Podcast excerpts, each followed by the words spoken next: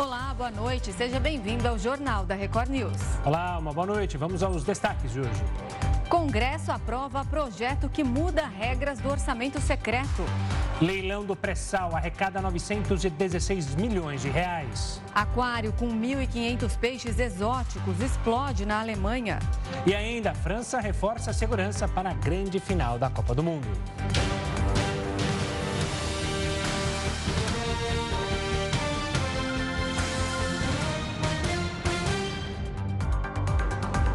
O Congresso Nacional aprovou novas regras que prevê é, um projeto que prevê novas regras para as emendas de relator conhecidas como orçamento secreto. O repórter Matheus Escavazini está lá em Brasília e traz todas as informações para a gente. Boa noite, Matheus. Boa noite, Renata, Gustavo, boa noite a todos. Os senadores aprovaram o projeto com 44 votos favoráveis é, e na Câmara foram 328 deputados que apoiaram o projeto. O projeto aprovado busca dar mais transparência e mudar critérios, já que o orçamento secreto era alvo de críticas, principalmente é, dos ministros do Supremo Tribunal Federal. Entre os principais pontos, por exemplo, permitir a indicação de emendas apenas por parlamentares e não por prefeitos ou governadores, por exemplo. Outro ponto seria aplicar a proporcionalidade das bancadas partidárias. Na prática, como isso funciona?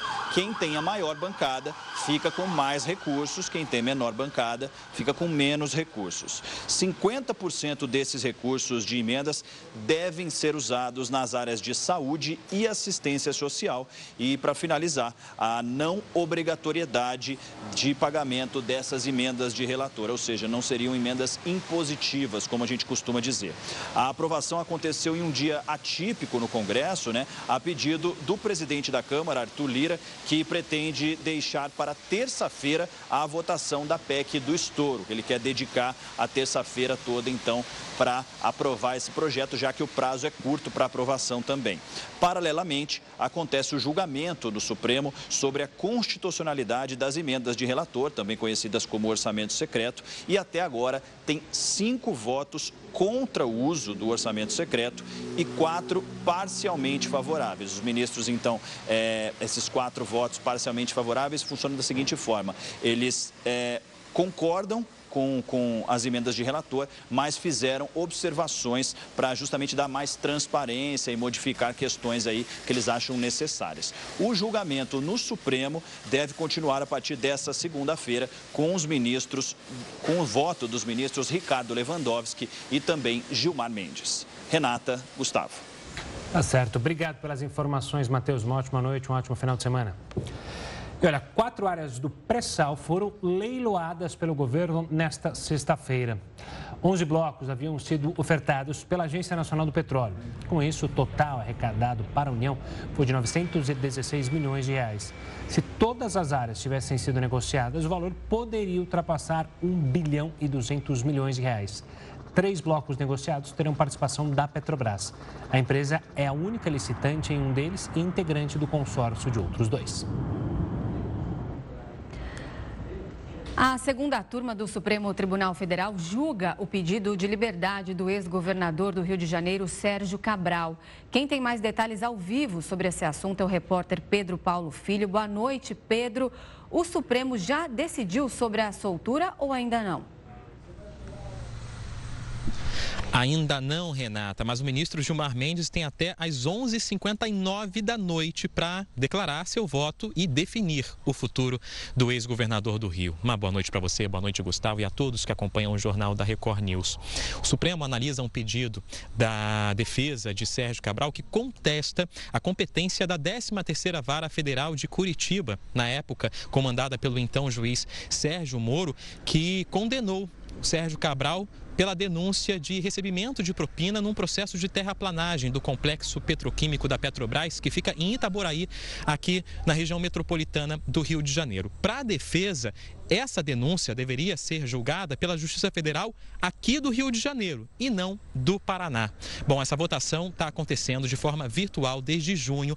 A votação está empatada. Até o momento, os ministros Edson Fachin e também Nunes Marques, eh, eles querem que eles declararam voto é, concordando que deve ser mantida a prisão de Sérgio Cabral.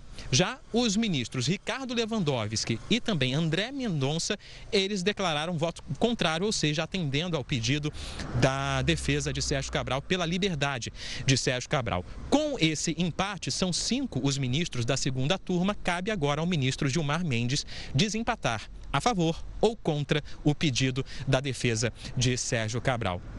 Sérgio Cabral já está condenado a mais de 400 anos de prisão, são 23 condenações, mas ele está preso por uma um, em caráter preventivo, não e não por causa dessas condenações. Portanto, esse pedido da defesa de Sérgio Cabral pode definir esse futuro prático da cadeia de Sérgio Cabral. Mas se ele for solto, se o Gilmar Mendes atender ao pedido da defesa, Sérgio Cabral deve ser mantido em prisão domiciliar por conta de outras condenações que já sofreu. Bom, Sérgio Cabral atualmente ele está preso na, no batalhão especial prisional em Niterói, na região metropolitana do Rio.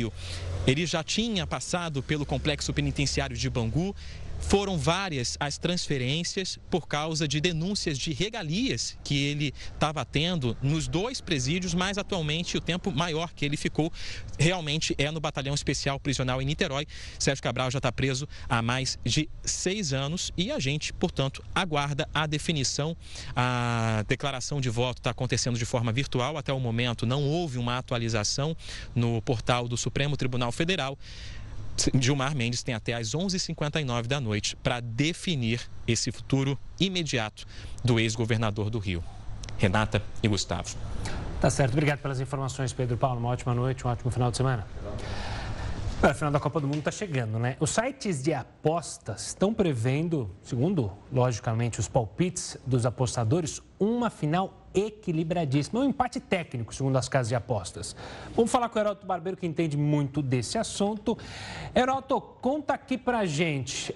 Aqui no Brasil o pessoal também está apostando? Como é que funciona isso? Essas casas de apostas têm tomado o mundo inteiro, né? Eles apostam não só no resultado vitorioso, mas também se vai ter mais escanteio, se vai ter menos escanteio, quem começa com a bola, quem não começa com a bola, é uma loucura. Pois é, vai, vai mais ou menos por aí. Agora, Renato, você percebeu o que ele falou? Diz que está equilibradíssimo uhum, entre a Argentina e a França. Por aí você já vai ver como é que fica a coisa. Mas olha, tem uma coisa interessante também, é o seguinte, pelo site aposta, a gente tem mais ou menos uma ideia do que é que uma parte dessas pessoas pensam a respeito. De fato, como o Gustavo lembrou, está equilibradíssimo. Gustavo, você tem uma ideia? A França leva pequena vantagem. 50% dos apostadores acham que a França leva essa. E 49% acham que os hermanos vão levar essa. Agora você vai dizer, bom, mas está tão equilibrado e é só para ganhar, qual é a vantagem que você tem? Olha, é, se você jogar 100 reais, se você apostar 100 reais e você ganhar, tanto faz, tanto faz um como o outro, porque a, aposta é a mesma. Você recebe de volta os seus 100 reais e mais 90 reais. É muito pouco? É muito pouco, porque você está arriscando a perder 100 reais. É, haja vista que está bastante empatado, bastante concorrido. Mas o que é interessante é o seguinte: o que é interessante é que, como o Gustavo lembrou também, é, há uma pegadinha nesse, nesses sites que fazem essas apostas. Bom, se eu perder 100 reais, tudo bem, mas eu posso ganhar 90. Eh, Só que você, eles começam a te oferecer outras coisas para você apostar. Por exemplo, quantos pênaltis te, deverão ser marcados na partida? E você tem não só que dizer, se você disser, olha, um, mas não disser para quem, é um, é, é, é um preço. Se você disser, olha, é um, mas é para a França ou para a Argentina e você acertar, aí você recebe mais dinheiro por aí afora. Mas tem coisas mais complicadas. Por exemplo, quantas faltas serão batidas no jogo? Você pode dizer, bom, não, 10. É para quem?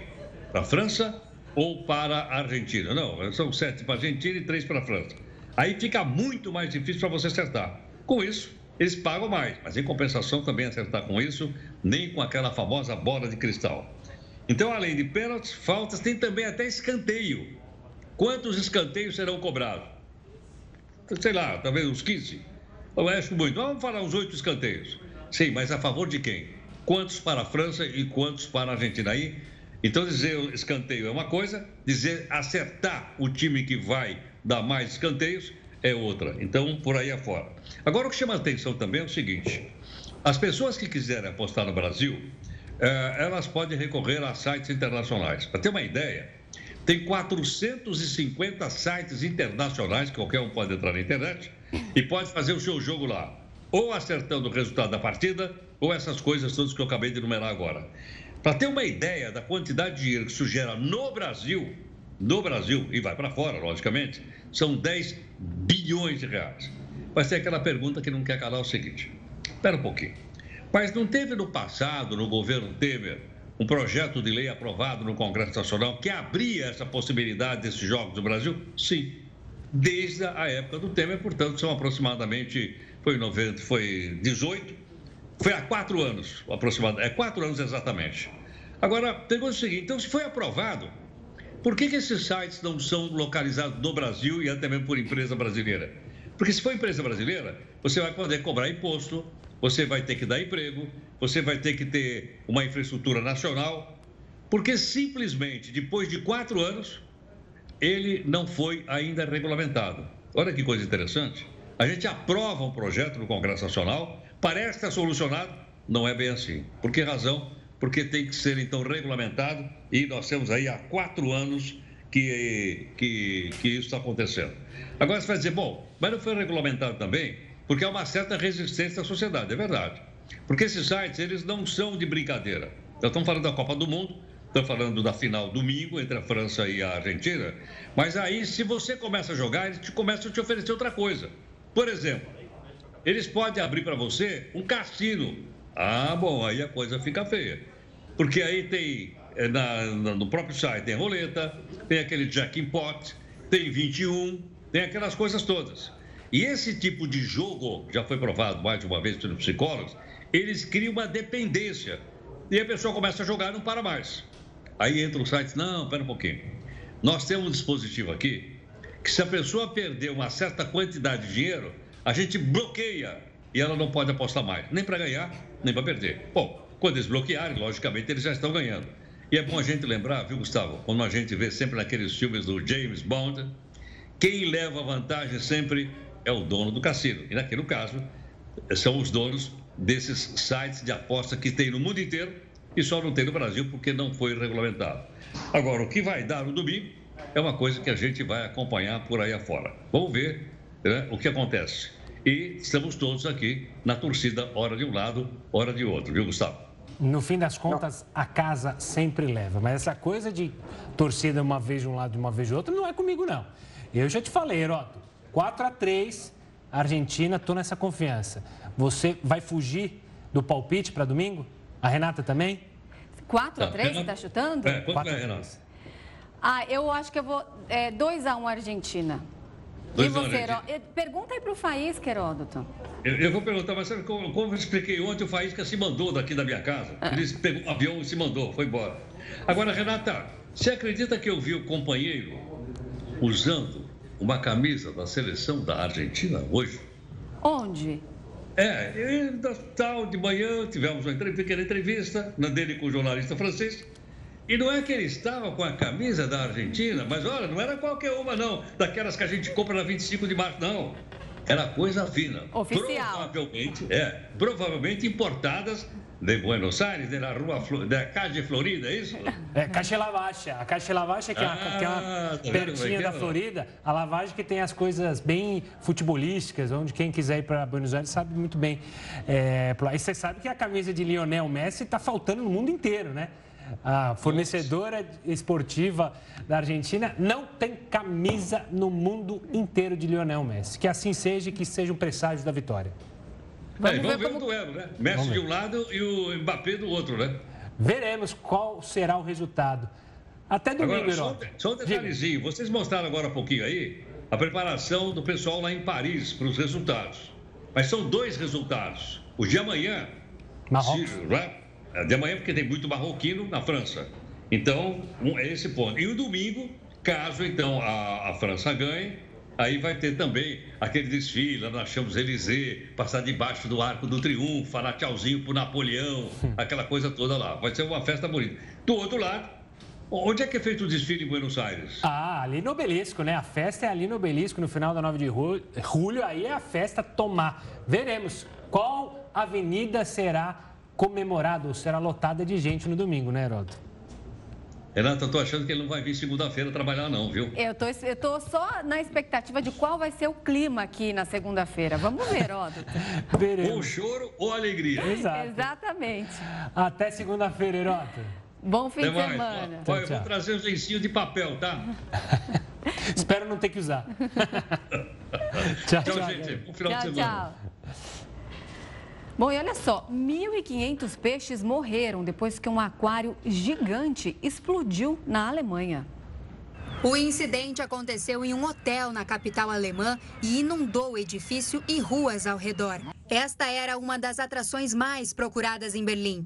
O aquário vertical tinha 14 metros de altura e mais de um milhão de litros de água. Os hóspedes ficaram assustados e lamentaram o ocorrido. Achei que fossem trovões. Fui para o quarto dos meus amigos, lá tem uma janela e vi todo o aquário com tudo destruído. Ainda ontem assistimos e ficamos maravilhados. E de repente, tudo se foi. A explosão matou todos os peixes que estavam dentro do tanque e ainda deixou duas pessoas feridas. Mas o estrago poderia ter sido ainda maior. Se tudo não tivesse acontecido às 5h45 da manhã, mas apenas uma hora depois, provavelmente teríamos que relatar danos humanos terríveis aqui agora. Esta é uma situação que realmente significa destruição absoluta. Mais de 100 bombeiros e policiais foram mobilizados para a região e os estabelecimentos próximos precisaram ser interditados. Parte da estrutura e a energia do hotel foram danificadas. Por causa disso, funcionários concentraram esforços para tentar salvar outros 500 peixes menores que estavam em outro aquário, que pela falta de eletricidade, eles não estavam recebendo oxigênio. A causa da explosão ainda é investigada. Uma possibilidade levantada é a de que baixas temperaturas tenham rachado o vidro. A polícia diz que não há evidências de que o incidente tenha sido resultado de um ataque. E olha, faltam apenas dois dias para a grande final da Copa do Mundo e a gente mostra tudo sobre o duelo já já aqui no Jornal da Record News. Vamos de volta com o Jornal da Record News. E olha, por decisão da Justiça, apenas 10% dos pilotos e comissários poderão aderir à greve que será na segunda-feira.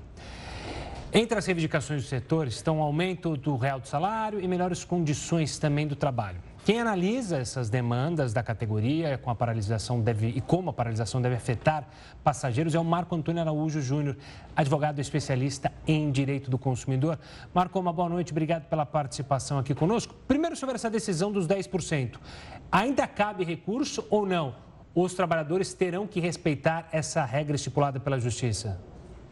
Cabe recurso, pode ser discutido. Esse mínimo que foi estabelecido é para salvaguardar as operações aéreas no país numa época de férias. Então, é uma garantia que o consumidor, o consumidor tem aí de que nós não entraremos num caos. Marco, é, essa paralisação chega, obviamente, numa época bem complicada aí de é, festas de fim de ano, de férias chegando e, é, obviamente, prejudica muitos passageiros. O que eu queria saber de você é o seguinte: como que a, o que, que a lei diz quando é, o serviço é considerado essencial? A greve pode acontecer quando ela pode, quando ela é ilegal?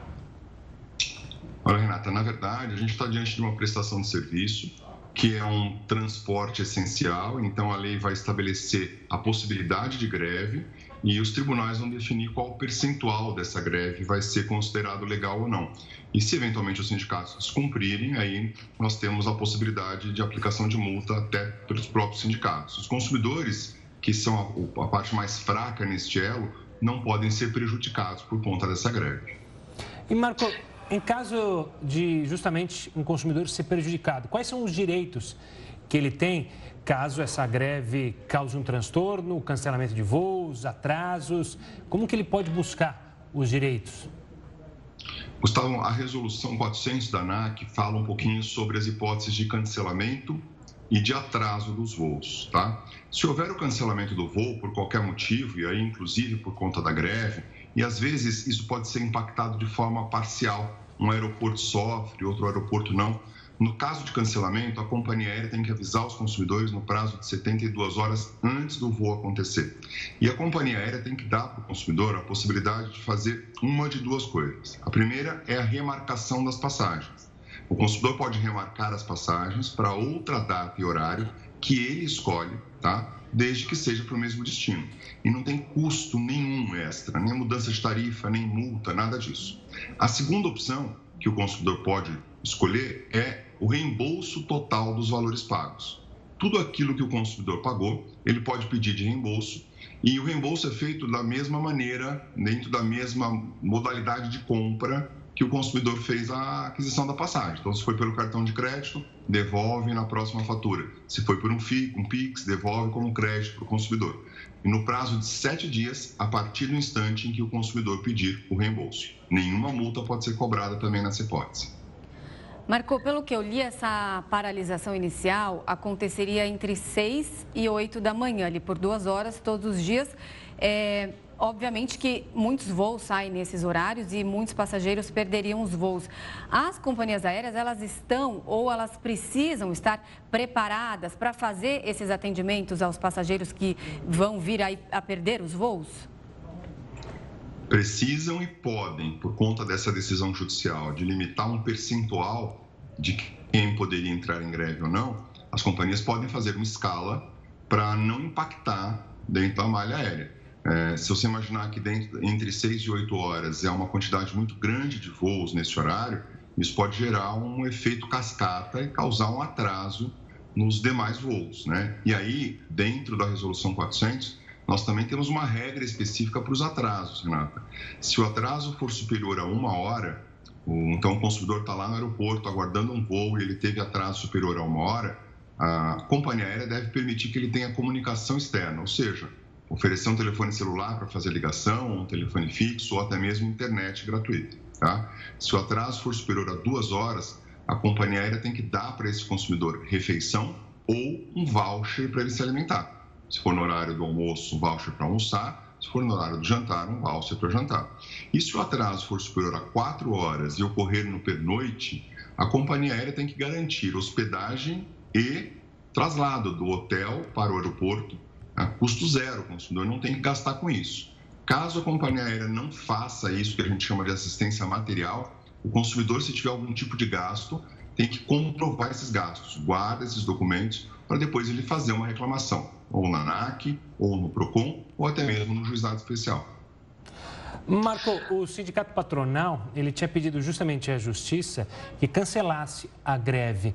De fato, ela é uma greve legal, não é ilegal? A justiça não definiu isso, ela só definiu o direito é, ou não da greve. O que, que a gente pode analisar da pedida, justamente, é, dos funcionários, dos pilotos e também é, da aeromo, aeromoças?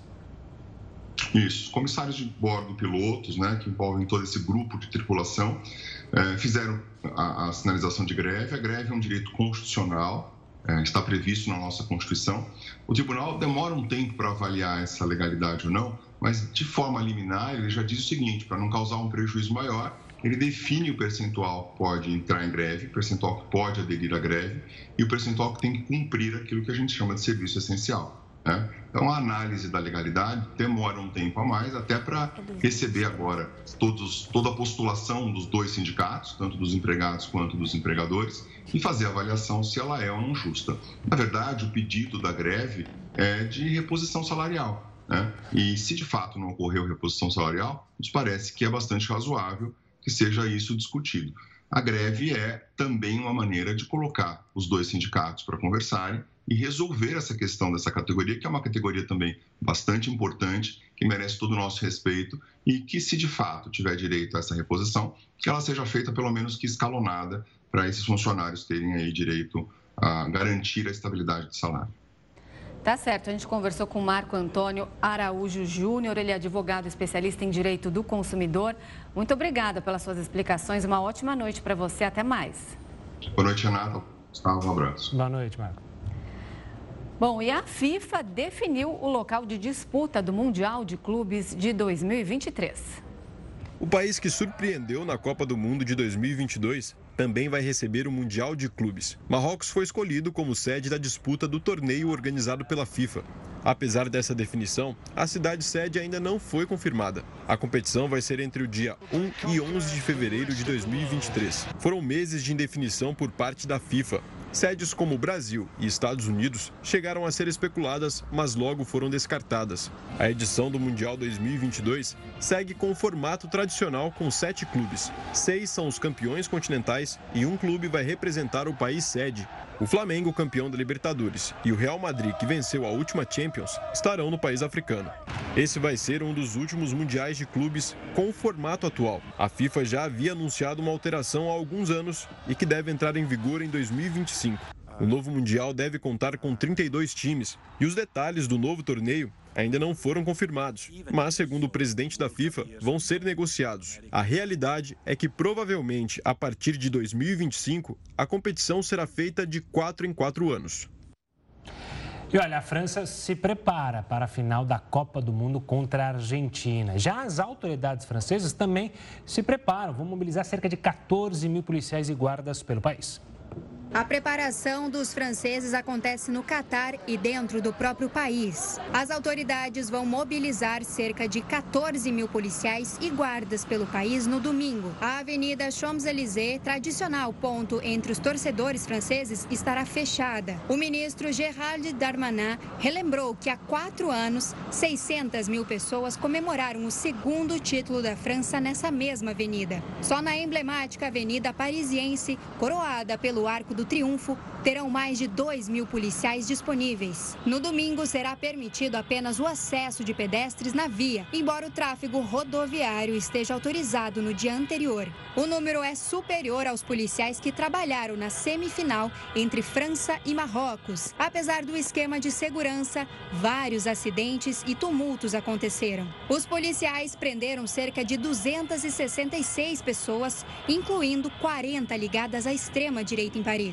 Na véspera do jogo, mais uma mobilização é planejada. Cerca de 12 mil agentes serão postos nas ruas para garantir a segurança das festividades após a disputa do terceiro e quarto lugar entre Croácia e Marrocos. O objetivo é reduzir os riscos de atos de violência e delinquência e também evitar as críticas da oposição. Além do troféu, a final da Copa do Mundo tem outra disputa em jogo. Messi e Mbappé duelam também pela artilharia do campeonato e pelo prêmio de melhor jogador. Quem tem um gênio criando surpresas e maravilhas desde menino, tem tudo ou quase tudo. Quem tem um atacante letal, capaz de combinar força e habilidade, também está mais perto de transformar sonho em realidade.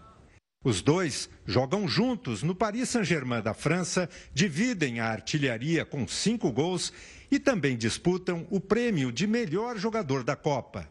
É a França em busca do Tri e o Tri no foco da Argentina. Esta final vai gerar até domingo uma grande expectativa e um dilema: torcer para o nosso maior rival ou apoiar a seleção que mais vezes mandou o Brasil de volta para casa na história dos mundiais. A França eliminou nossa seleção em 1986, em 2006 e em 98 foi campeã em cima do time que tinha Ronaldo Fenômeno, Cafu e Rivaldo. Esta família já fez sua escolha e ela é uma só. França. Os amigos Flávio e Tiago e Bruno e Rodrigo tentam se recuperar da frustração pela eliminação do Brasil e dividem suas preferências nesta decisão. Olha, o coração sofre um pouco, mas é Argentina. Vai ser importante para a gente quebrar, quebrar um pouco essa hegemonia da Europa. A França também está ganhando, já ganhou dois títulos da nossa geração está em outra final, então vou com, com a Argentina. Como um bom brasileiro legal, eu, tô, eu não consigo, não consigo. Eu realmente tenho que torcer para a França dessa vez. Como os brasileiros que ainda estão aqui no Catar, escolha rápido: a seleção de Messi ou a de Mbappé. A gente vai para um rápido intervalo e volta já já. Estamos de volta para falar do cenário internacional, porque o Japão anunciou um maior plano de ampliação militar desde a Segunda Guerra Mundial. A ideia conta com 320 bilhões de dólares para gastar com compra de mísseis e preparar o país para um conflito prolongado. O anúncio acontece em meio às tensões internacionais, como a invasão russa na Ucrânia. O governo teme que a Rússia incentive a China a atacar Taiwan. Isso poderia ameaçar ilhas japonesas e prejudicar as rotas marítimas por onde passa o petróleo que vem do Oriente Médio. Esse país pode ser protegido quando a ameaça se tornar uma realidade. Fizemos uma situação realista. Francamente falando, atualmente não é suficiente. O texto de anúncio do plano diz que a invasão à Ucrânia é uma grande violação das leis que proíbem o uso da força e que isso abalou os alicerces da ordem internacional. Além disso, em outro documento, o Japão prometeu uma estreita cooperação com os Estados Unidos e outras nações de mesma opinião para afastar ameaças. O plano vai dobrar os gastos com defesa para cerca de 2% do PIB em cinco anos, o que ultrapassa a marca estabelecida desde 1976, que limitava o valor a 1%. Em resposta, o ministro das Relações Exteriores chinês criticou a medida. Alardear a ameaça da China para encontrar uma desculpa para a escalada militar está fadado ao fracasso. Tóquio justificou o investimento previsto como parte de uma estratégia de autodefesa. E a gente continua a falar sobre esse novo plano de defesa japonês. E para entender o porquê desse orçamento massivo, a gente conversa agora com Juliano Cortinhas. Ele é professor de Relações Internacionais da Universidade de Brasília. Boa noite, professor. Bem-vindo mais uma vez aqui ao Jornal da Record News. A gente quer saber, então, qual é o motivo, o porquê desse plano de defesa é, caríssimo aí do, do Japão. Você pode explicar para a gente? Primeiramente, boa noite. É sempre um prazer falar com vocês. Olha, o mundo hoje está passando por um processo de acirramento nas relações internacionais, né? Há um reequilíbrio entre as grandes potências, com a ascensão da China, os Estados Unidos passando por um processo de crise, tanto é, internacional quanto domesticamente, né? Houve reviravoltas com o Trump. É, isso é importante também porque Trump se afasta um pouco dos seus principais aliados, inclusive da OTAN, e é, vários desses aliados, né, a partir do aumento da pressão da Rússia, começam a decidir por é, é aumentarem o seu próprio esforço de garantir a sua capacidade de defesa. Isso vem sendo feito por Alemanha, isso vem sendo feito por outros países da Europa, que Trump cobrou muito durante a sua gestão. É, esses países todos perceberam que eles precisam né, é, fazer mais por si próprios, já que os Estados Unidos nem sempre irão garantir é, um apoio é, incondicional aos seus principais aliados. Né? Então, Trump deixou isso claro: é possível a gente não sabe o que vai acontecer no futuro, né? Que Trump ou um presidente com o mesmo tipo de crença volte a, a, a governar os Estados Unidos e o Japão do mesmo modo, num contexto bastante difícil, né, de aumento da pressão chinesa sobre toda a região asiática, é, de invasão russa à Ucrânia, de uma Coreia do Norte nuclearizada. Então, são vários fatores que acabam né, levando o Japão a tomar essa decisão. Professor, uma boa noite da minha parte também. O quanto a influência americana, que é bom lembrar, né, depois da guerra, da Segunda Guerra Mundial, quando o Japão estava do outro lado, ou seja, o lado brigando com os Estados Unidos, definiu essa pacificação. Agora se aproxima, ou seja, a história muda, se aproxima dos Estados Unidos, há uma influência, ou não digo uma influência, é, mas pelo lado americano, é de se comemorar o que o Japão anunciou? Olha, é, o, o, processo né, de relação entre Japão e Estados Unidos é um tanto quanto complexo. Né? Os Estados Unidos jogaram duas bombas nucleares no Japão durante a Segunda Guerra Mundial. Então, é, não há nada mais destrutivo do que isso. Né? É, o Japão foi totalmente bombardeado pelos Estados Unidos durante a Segunda Guerra. Várias cidades quase desapareceram do mapa a partir desses bombardeios. Mas, depois do acordo de paz entre eles, os Estados Unidos é, praticamente intervêm no Japão, escrevem a sua constituição e obtêm do Japão essa garantia de que é, é, seria uma potência pacífica nas relações internacionais.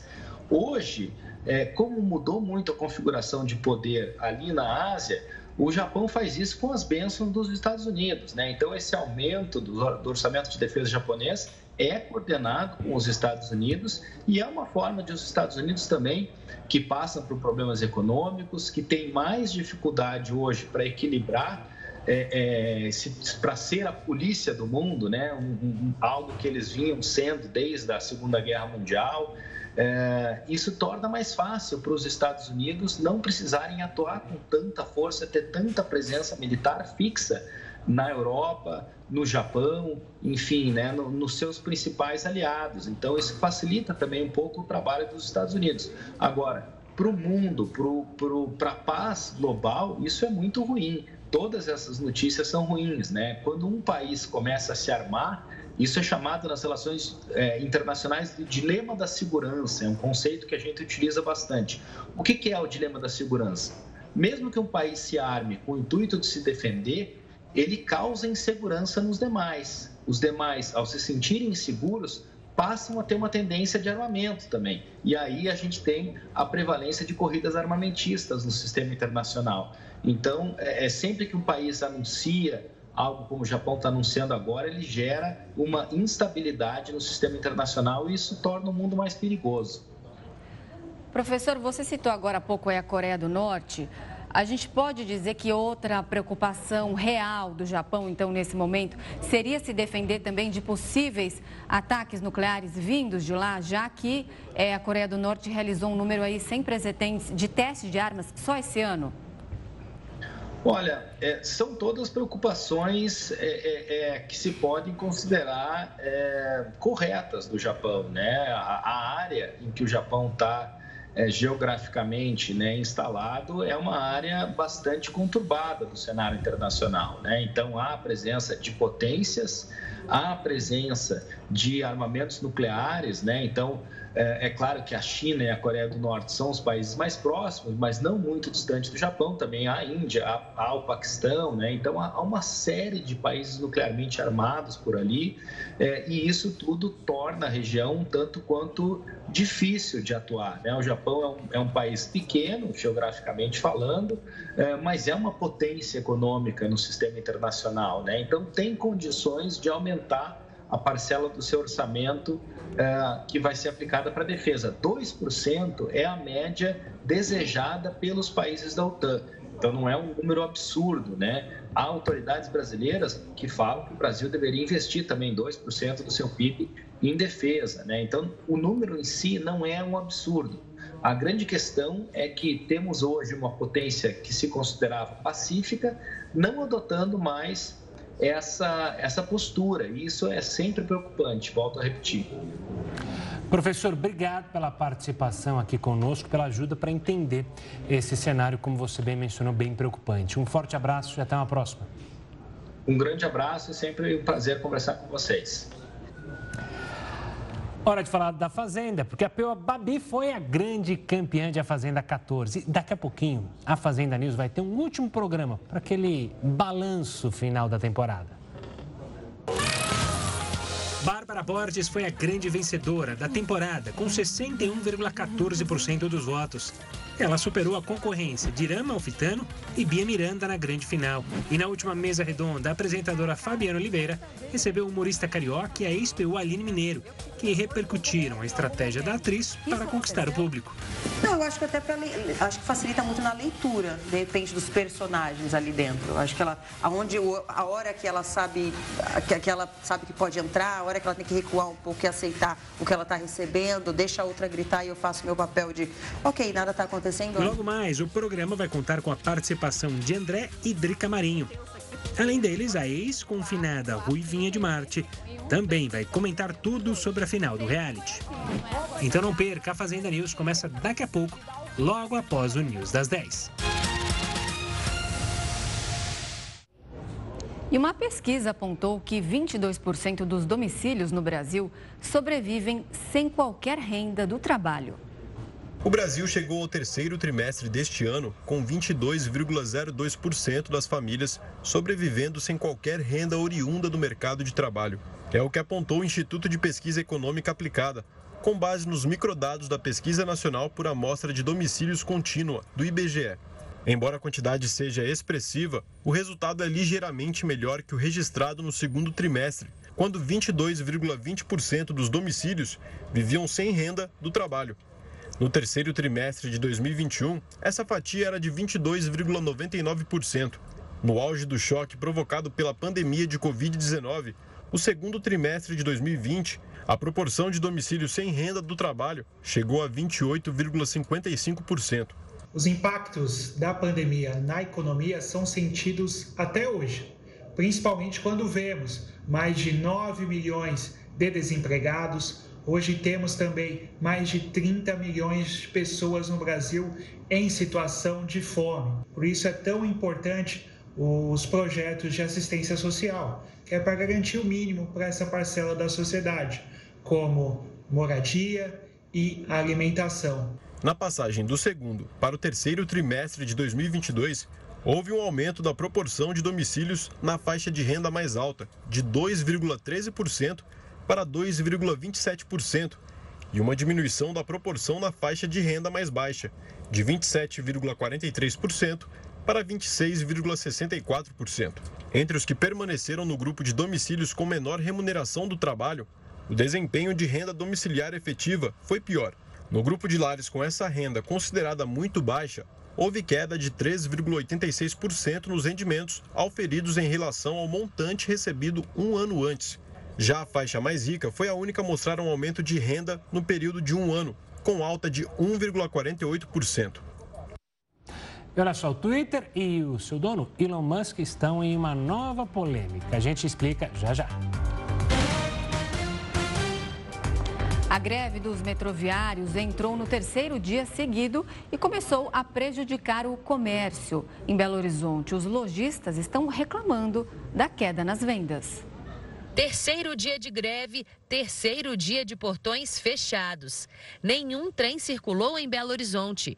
Os comerciantes do centro da capital mineira já sentem a redução do número de consumidores, faltando apenas uma semana para o Natal. Nós estamos no ano de recuperação do comércio, o comércio esse ano veio em uma crescente. Essa data agora é muito importante, aliás, é fundamental para as vendas do comércio. O comércio e serviço é um setor que emprega mais de 80% das pessoas em Belo Horizonte e está sendo um prejuízo. O relato é de que o movimento caiu muito, está prejudicando inclusive os trabalhadores do setor de comércio e serviço a chegarem a ir embora do serviço, não só aqui na região central, mas em, todo, em todas as regiões em que o metrô atende, né, que o metrô passa. Diante dos prejuízos, a Câmara de Dirigentes Logistas enviou um ofício ao Ministério Público do Trabalho e ao Tribunal Regional do Trabalho solicitando intervenção para que seja cumprida a escala mínima de funcionamento do metrô. A decisão judicial que está sendo descumprida pelos metroviários determina o pleno funcionamento dos trens em horários de pico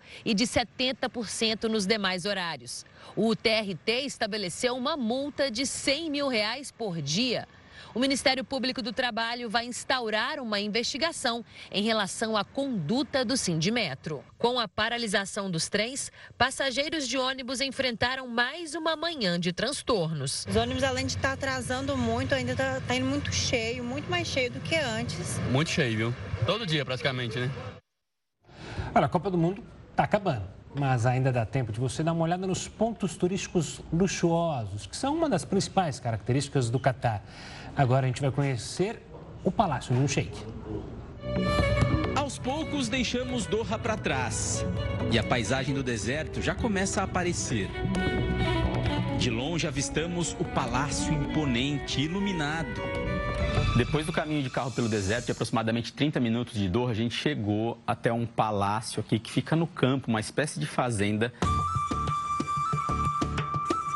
E o Sheikh Abdulaziz vai nos receber aqui Nice to meet you. Nice to meet you, é, ele falou que prazer também de conhecer a gente. Ele vai abrir o espaço aqui, a casa dele, para a gente conhecer e vale a pena a gente falar que ele é um integrante da família real aqui do Catar. Ele estava explicando que esse aqui então é um rosto muito conhecido em todos os lugares que você vai no Catar tem o rosto, é o rosto do rei, do emir. E aqui ao outro lado está o pai, é, o pai do rei, né, o pai do emir que foi Emir também um dia. E repare na riqueza de detalhes. Na porta de madeira, toda entalhada, que foi feita na Índia. Okay. Até o luxo do piso e da mobília. Essa mesa de jantar aí tem lugar para 18 pessoas. Para ir para o andar superior, a gente tem que ir de elevador. Vamos conhecer então o segundo andar, é uma outra área.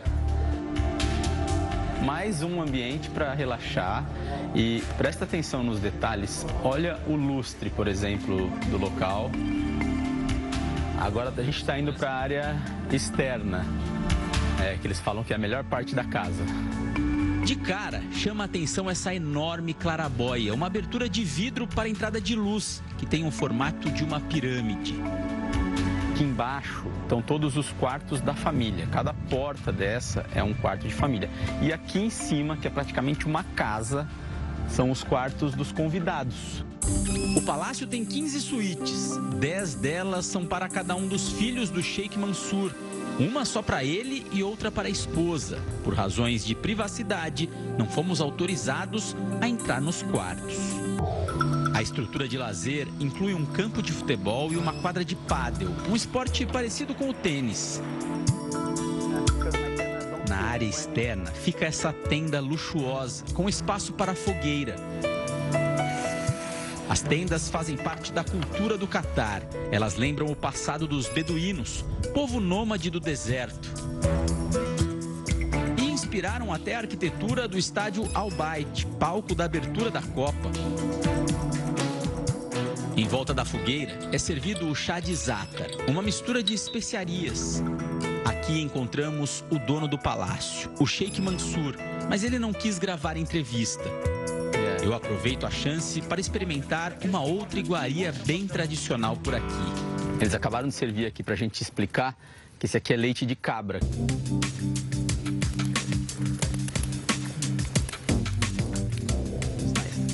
É um pouco doce o leite e não tem açúcar. Eles não colocam açúcar, é totalmente natural. O que demonstra muito também é, luxo, poder, dinheiro, está relacionado às placas do carro aqui no Catar. É, quando menor é o número, mais dinheiro essa pessoa tem. Uma placa como essa, ela vale equivalente a 12 milhões de reais. Eu estou falando só da placa. Isso aqui é o que vale a placa. O carro não está nem em questão. Eu estou exatamente dentro do carro do Sheik, que está novo. Não tiraram nem os plásticos ainda. É o último modelo, eles me explicaram. 800 mil reais, que é o dinheiro deles. Mais de um milhão de reais custa esse veículo. Se as pessoas olham a placa do carro, o número, sabem que o carro é do Sheikh Mansur. Uma outra coisa impressionante aqui na entrada do palácio é essa árvore. É uma oliveira trazida da Espanha. O Sheikh me explicou que ela tem mais de 200 anos. Então agora para terminar, o nosso passeio pelo Palácio do Sheik, eu vou me despedir tipicamente vestido. Thank you. Ele falou que eu tô convidado para voltar sempre que eu puder.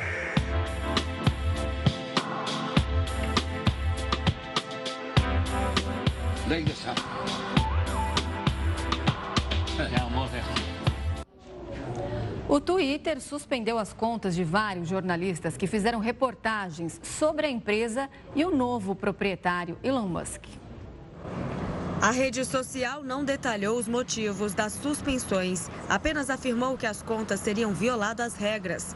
O Twitter informou que atualizou a política de privacidade para proibir mensagens que, na maioria dos casos, revelam a localização de alguém em tempo real.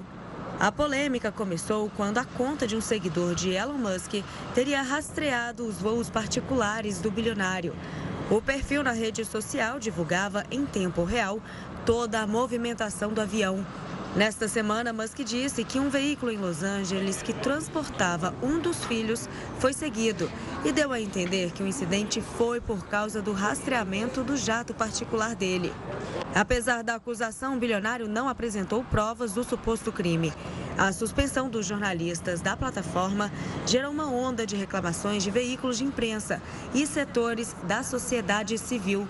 Líderes europeus afirmaram que a suspensão pode ser vista como cerceamento da liberdade de imprensa e expressão. O Jornal da Record News fica por aqui. Obrigada pela companhia. E uma ótima noite, um ótimo final de semana. A gente se vê na segunda-feira. Tchau, tchau.